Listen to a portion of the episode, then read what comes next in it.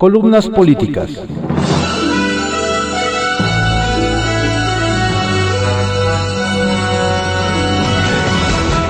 Continuamos con la audiosíntesis informativa de Adriano Ojeda Román, correspondiente a hoy, martes 11 de agosto de 2020. Vamos con algunas columnas políticas. Historias de reportero, por Carlos Loret de Mola, que se publica en el periódico El Universal. Lozoya organiza fiesta en libertad.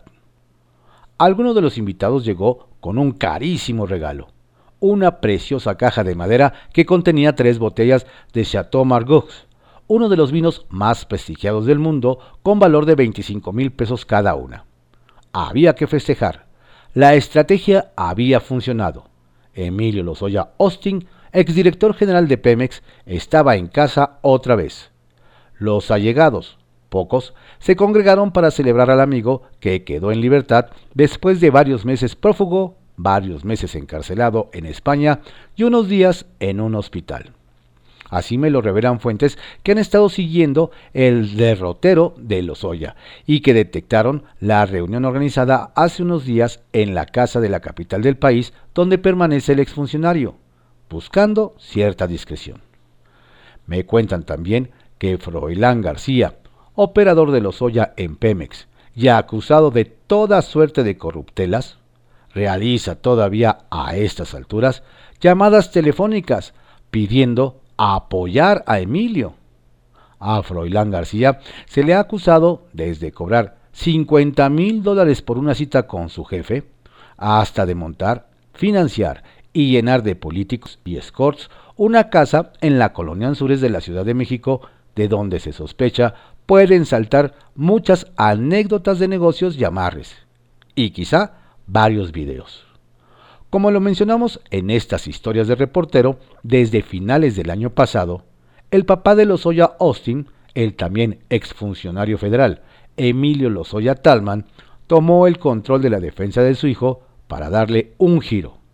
El planteamiento original del abogado Javier, Javier Cuello Trejo era litigar, pero Lozoya padre optó por buscar una negociación con el fiscal general de la República Alejandro Gertz Manero su hijo hablaría a cambio de privilegios. El abogado Cuello dejó la defensa.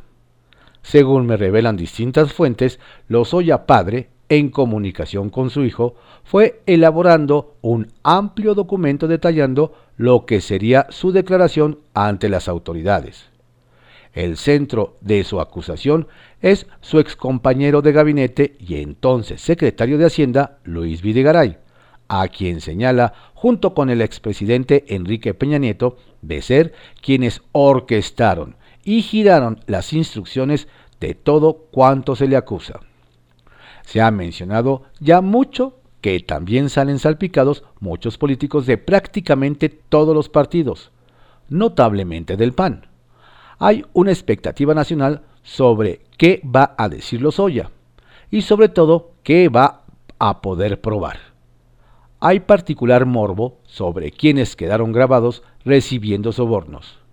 Hay quien dice que sí hay videos y muchos. Hay quien dice que hay un solo video con algún operador de bajo perfil. Hay quien dice que no hay videos. Hay quien dice que el testimonio de los Oya es con datos precisos de cómo, cuándo y cuánto. Ya veremos con el paso de los días si se cumple la expectativa que ha generado el propio presidente de México. Sacia Morbos. 1. La unidad de inteligencia financiera, me señalan eh, fuentes, han recibido noticias de que la Agencia Antidrogas de Estados Unidos, la DEA, tiene bajo investigación al gobernador de Tamaulipas, el panista Francisco García Cabeza de Vaca. En breve, me aseguran, las autoridades mexicanas solicitarán la extradición de Genaro García Luna, el poderoso secretario de Seguridad Pública en el sexenio del presidente Felipe Calderón, actualmente detenido en Estados Unidos. En, privado, por Joaquín López Dóriga, que se publica en el periódico Milenio. AMLO Calderón. Persecución política. Al señalamiento del presidente López Obrador, ayer de que en el gobierno de Felipe Calderón se vivió un narcoestado, este lo refutó y acusó de haber montado una persecución política en su contra. Todo inició cuando en la mañanera el presidente dijo que cuando se empezó a hablar de eso, él lo dudó, pero con todo lo que está saliendo a relucir, pues sí se puede hablar de narcoestado porque estaba tomado el gobierno de Felipe Calderón al servicio de la delincuencia, mandaba la delincuencia. Fue el colmo que el secretario de Seguridad Pública del gobierno federal, Genaro García Luna, se haya involucrado y haya transado con uno de los grupos delictivos. Entonces, ¿qué tanto son responsables los expresidentes? Pues eso va a salir de las investigaciones. Enseguida le preguntaron por un proceso a sus antecesores y reiteró, para enjuiciar a los expresidentes se requiere, y eso es lo más conveniente, una consulta en la que los ciudadanos decidan. Es lo que decide el pueblo. Yo soy de la idea de que sólo así se puede juzgar a los expresidentes. Yo voy a hacer lo que el pueblo decida y lo que resulte de las investigaciones judiciales. A esto también le contestó Calderón. Eso es totalmente arbitrario. Estas son palabras de un déspota, porque México se rige por la ley, no por consulta popular. No es un tema de consulta, y en mi caso, si tiene pruebas judicializables en contra de mi haber actuado ilegalmente, pues que no se espere. Adelante, aquí me tiene y a sus órdenes. No admito que deje a la consulta algo que debe ser decidido por las leyes y por los jueces. Si soy culpable, que se me acuse y consigne. Si soy inocente, que se me deje en paz, exclamó. Y remató acusando al presidente López Obrador de haber iniciado una persecución política en su contra. Y eso hay que decirlo alto y claro, remató Calderón. Retales. 1. Candidato. Calderón me dijo que no será diputado. Creo que hago más mal que bien poniendo toda esa inquina, todo ese coraje, toda esa revancha, todos los prejuicios que tiene el presidente contra mí.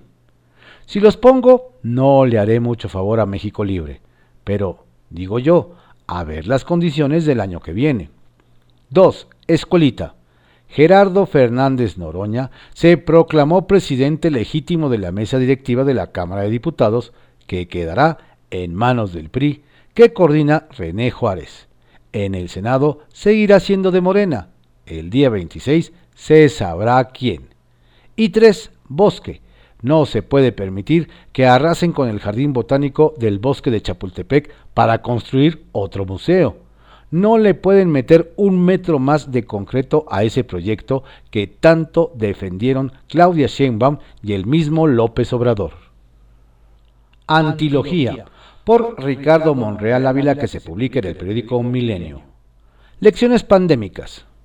Entre lo rudo, trágico y lamentable que nos ha dejado la pandemia de COVID-19, hay algunas lecciones positivas que debemos rescatar y desarrollar. Tecnologías de la información y la comunicación, TIC. Los países, las ciudades y habitantes que han logrado una mejor gestión del riesgo sanitario y económico durante la pandemia son los que han utilizado intensivamente las TIC, tanto en la identificación de focos de infección como en el seguimiento de las redes de contagio. Estas tecnologías han sido un factor determinante y el trabajo en casa y la educación a distancia han mitigado el impacto económico negativo. Hoy mismo, más de mil personas dedicadas a la investigación, la ciencia, la medicina y especialistas en salud pública que se conectan desde todas las latitudes gracias a Internet, harán posible que en un tiempo récord se pueda producir la ansiada, anhelada y necesaria vacuna. La lección es que debemos reconocer el acceso a la red como un derecho humano fundamental y considerar prioritaria la inversión pública y la privada destinada a conectar al mayor número de mexicanas y mexicanos. Vida saludable. No hay que dejarle todo a la vacuna.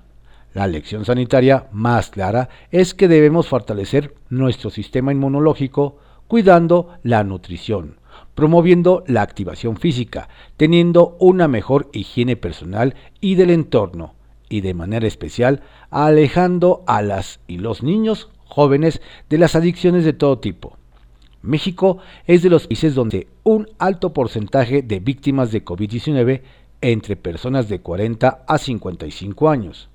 Y no solo población adulta mayor. Es la generación de la comida chatarra, del sedentarismo urbano, de la obesidad y la diabetes, del tabaquismo y la hipertensión.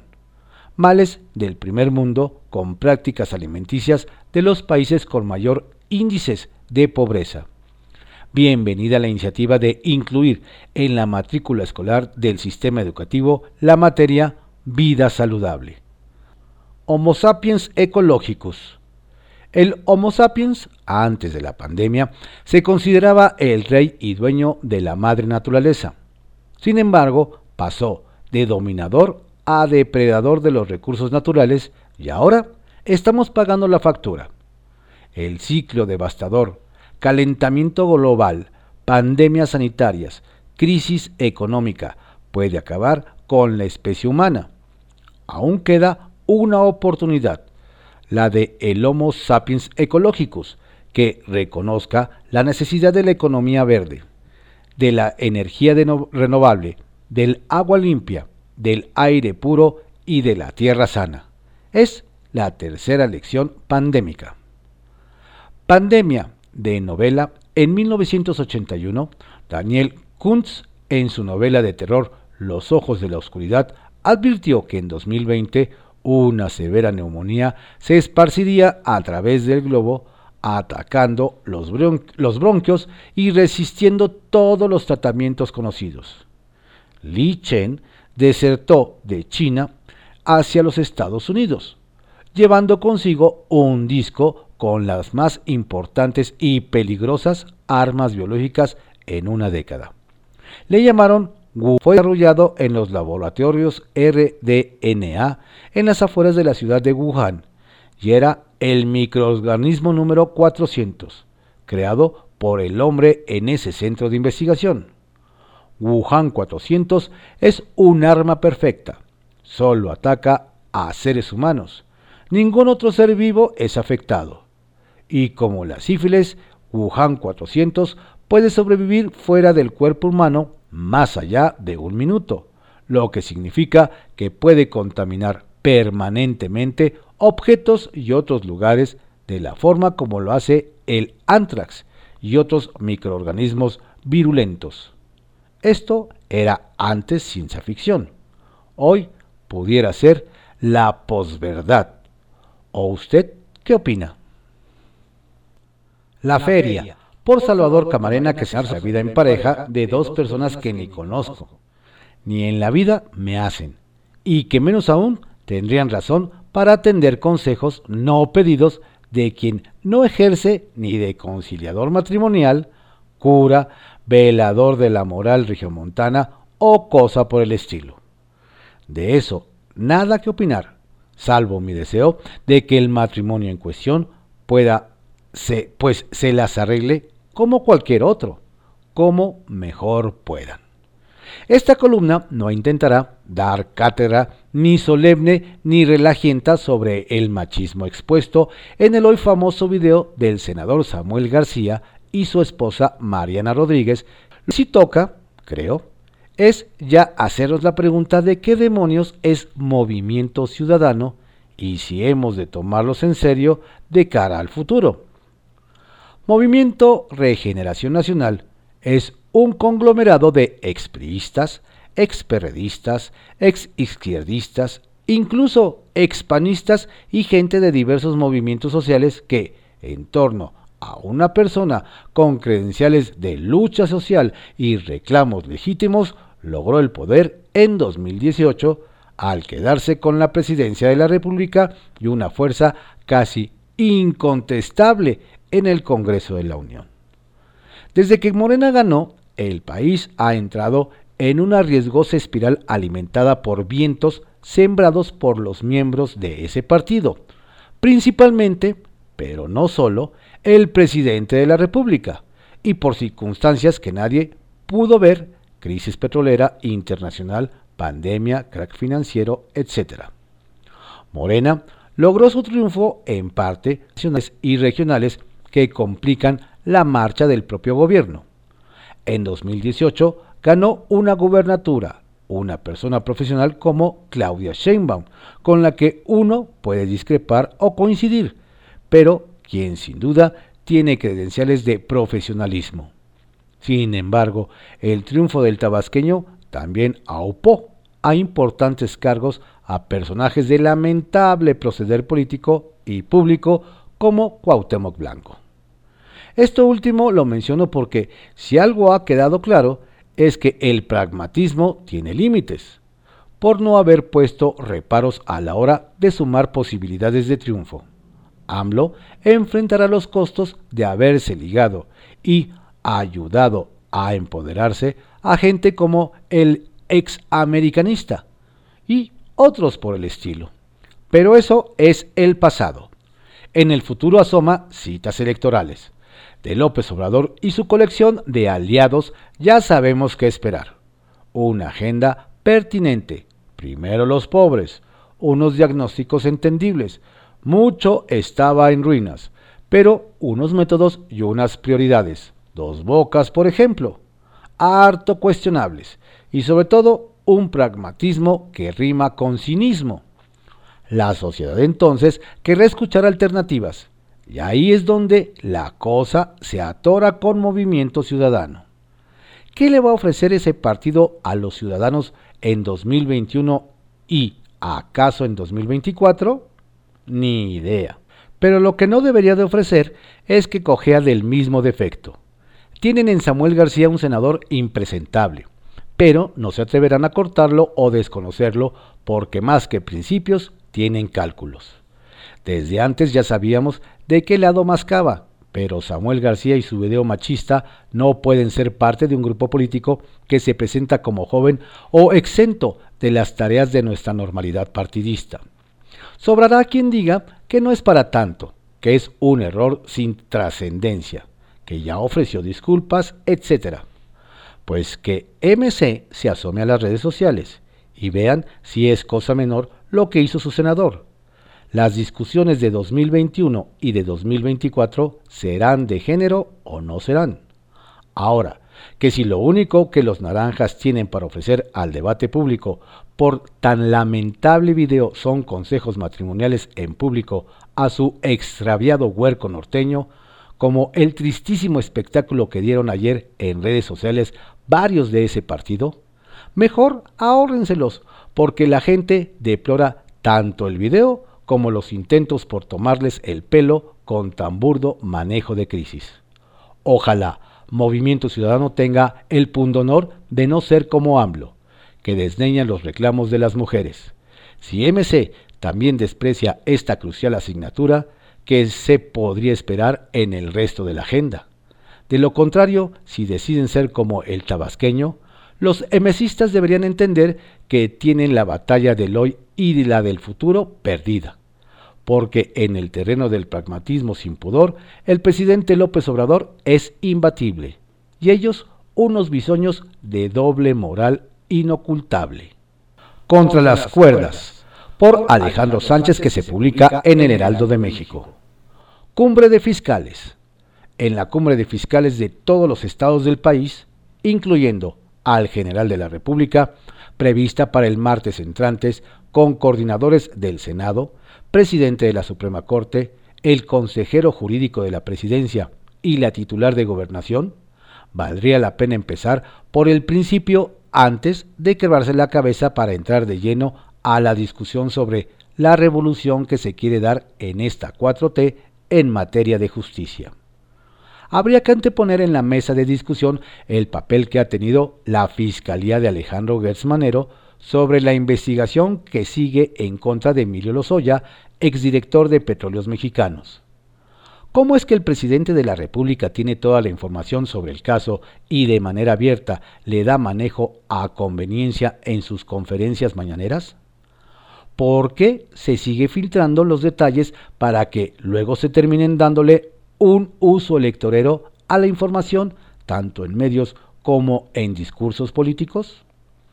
antes de pasar al análisis de todas las iniciativas en materia de justicia que se pretenden sacar de la congeladora y que van desde la eliminación del fuero de legisladores, así como armonización de leyes secundarias en educación, economía circular, justicia digital, entre otras, Gertz Manero tiene muchas preguntas que responder. Fue él mismo quien puso el dedo en la llaga cuando con razón recriminó a la unidad de inteligencia financiera que las investigaciones llevadas a cabo terminen litigándose en medios de comunicación para romper la secrecía y poner en riesgo el debido proceso de los casos. ¡Qué falsedad de personaje! Contrario a los escándalos que suele armar John Ackerman, esta vez evitó el más mínimo comentario al trascender la influencia política y manejo que tiene sobre Norma Irene de la Cruz, la recién nombrada consejera del Instituto Nacional Electoral INE, quien, debido a su falta de pericia en las redes sociales y tecnología, terminó haciendo público cómo le filtra las conversaciones de consejeros al académico cuando estos se reúnen por Zoom. En días pasados, Ackerman se envolvió en la bandera independentista durante el proceso de designación de nuevos consejeros y consejeras, al iniciar un movimiento en redes por la candidatura al INE de Eunice Rendón, prima del consejero electoral Ciro Murayama, con el argumento de que si avanzaba su nominación, se ampliaría la red de influencia en el Instituto Electoral de grupos antagónicos a la 4T. Ahí están los verdaderos intereses de la autonomía de John Ackerman. ¡Qué falsedad de personaje! escribió Eunice Rendón en su cuenta de Twitter, arrobando al académico. Este guardó silencio. Seguramente el académico estará planeando cómo darle la vuelta a la tortilla. Eso sí, hay que reconocer la habilidad que tiene para hacerse víctima. No se olvida lo de la compra de las seis residencias con dinero en efectivo. Suma inexplicable cuando se hacen cuentas sobre su salario de todos estos años de trabajo, aún juntando el pago laboral de su esposa. Ackerman, en vez de dar explicaciones, pasó al discurso de nos atacan porque somos libres. Sin embargo, cada vez da más muestras de que es igual o peor a los del PRI, por su juego de doble moral sobre lo que supuestamente representaba un cambio. Uppercut. Pese a que la pandemia por COVID-19 no solo mantiene el número de contagios y defunciones en México y Estados Unidos, las economías de ambos países entendieron que aun cuando el nuevo coronavirus incluso ha sido más letal en algunas zonas de ambas naciones a cuando empezó la propagación de la enfermedad, es urgente seguir con las negociaciones, exportaciones e importaciones de mercancías y no posponer más las agendas legislativas entre ambas partes. En una reunión privada entre Christopher Landau, embajador de Estados Unidos, y Ricardo Monreal Ávila, presidente de la Junta de Coordinación Política del Senado, se dio la demanda por un lado y el compromiso por otro, de terminar de sacar adelante las reformas para complementar el TEMEC, principalmente relacionadas al ámbito laboral. 3 en raya, por Verónica Malo Guzmán, que se publica en el Heraldo de México. El Día del Presidente 4T. Los primeros de septiembre, el Ejecutivo Federal rinde su informe anual de labores al Congreso de la Unión. Puede hacerlo de forma presencial o enviárselo al legislativo vía él, la titular de la Secretaría de Gobernación, para que los representantes populares lo estudien y en base a ello manden llamar a los secretarios de los diferentes ramos a que informen en detalle sobre el documento. El hecho es que antes y por bastante tiempo esta fecha era conocida como el Día del Presidente. Fue don Porfirio Muñoz Ledo, quien en el último informe de Miguel de la Madrid interrumpió su alocución. Desde entonces empezó a resquebrajarse dicha formalidad. Años después, el diputado Vicente Fox se burlaba de Carlos Salinas de Gortari con orejas de burro confeccionadas con boletas electorales. El periodista Marco Rascón protestó contra Cedillo con una máscara de cerdo. Estos hechos fueron mucho, muy festinados por, por la naciente oposición de izquierda que hoy, integrada en Morena, gobierna a México. Irónicamente, en el último informe de Fox, los legisladores partidarios de AMLO tomaron la tribuna y no permitieron el discurso al bigotudo personaje. Con ese tipo de expresiones terminó la vetusta salutación al ego presidencial del primer día del mes patrio. Enrique Peña Nieto no fue al Congreso, aunque sí sostenía una amplia recepción en Palacio Nacional con gente afín a su gobierno. Eso sí, sin cuestionamientos de ningún tipo. Recuerdo que eso también fue ampliamente criticado en aquel entonces por el naciente Morena. Pero ¿cómo da vueltas la vida? Porque ahora, en tiempos de la Cuarta Transformación, aquello que los actuales morenistas legisladores abuchearon en el pasado, bajo otra denominación, claro está, en este momento instan a que vuelva con salamería insistencia.